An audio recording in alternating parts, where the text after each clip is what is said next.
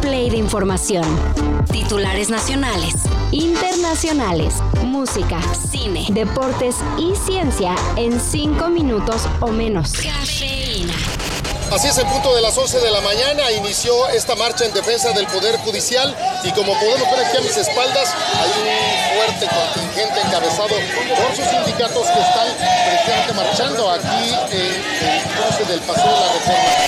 Antes se marchaba contra los excesos del poder, pero los tiempos son otros. Y luego de que en la Cámara de Diputados se aprobó una reforma con la que desaparecerán fideicomisos del Poder Judicial de la Federación, ayer varios salieron a protestar contra el inminente tijerazo que representará dejar a jueces, magistrados y ministros sin 21.554 millones de pesos para prestaciones especiales. En la 4T dicen que el dinero servirá para fortalecer programas sociales. Ya no estoy exagerando, ¿eh? Y en la oposición aseguran que se deja a los trabajadores en general sin fondo para prestaciones de la ley. Nada más que sí necesitamos que se vea que, estamos los, los, trabajadores unidos, que queremos que se respete la autonomía también, la autonomía judicial. A más de dos semanas del ataque perpetrado por Hamas, en el que privó de su libertad a varios civiles israelíes y extranjeros, el movimiento de resistencia islámica dejó en libertad a dos rehenes estadounidenses. Así lo anunció el presidente Joe Biden, quien prometió seguir trabajando para la liberación del resto de las personas detenidas.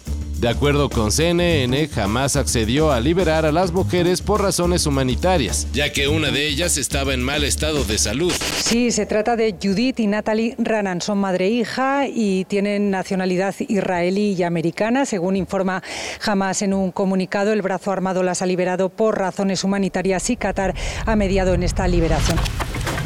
Te pelaste mal, boludo. ¿A quién me parezco? Preguntale a la gente a quién se parece, boludo. A ver, si a ver pero boludo, ¿te quisiste hacer ese corte? Nah, pará, boludo. Pará como Nico P, boludo, pará un poco. Alejandro Papu Gómez, uno de los jugadores de la selección argentina que ganó el Mundial de Qatar 2022, dio positivo en la prueba antidopaje que se le realizó previo al torneo internacional. Al darse a conocer esta noticia, varios salieron a señalar que entonces el título mundial de Argentina ya no es válido, lo cual es falso. Lo que sí podría ocurrir es que en el historial del Papu Gómez vergonzosamente se borre el título mundial que ganó con Argentina, así como la Europa League que se lo llevó con su club, el Sevilla de España. Esto todavía no se confirma, pero lo que ya es un hecho es que estará suspendido de las canchas por dos años. ¿Sabes a quién me dijeron hoy? Al de Prison Break. El 2024 pinta para ser también un año de regresos, y uno que emocionó a millones es el regreso de Creed.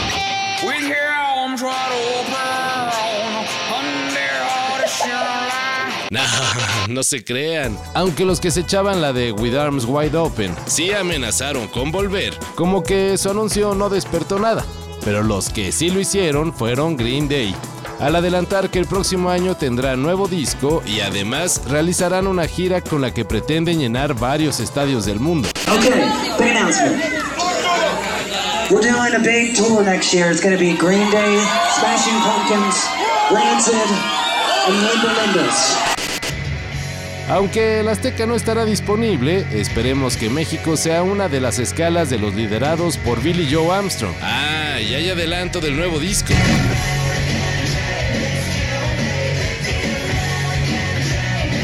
The American Dream is killing me.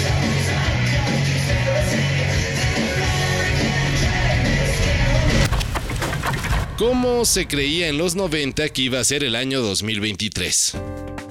Quizá muchos adultos de ese entonces decían, pues va a estar igual, pero a los niños se les prometía un futuro muy distinto. Eso se nos recordó con un clip sacado del popular programa de la muy noventera cantante Shusha, en donde una robot que supuestamente viajó en el tiempo para decirle a los niños cómo vivimos en este 2023.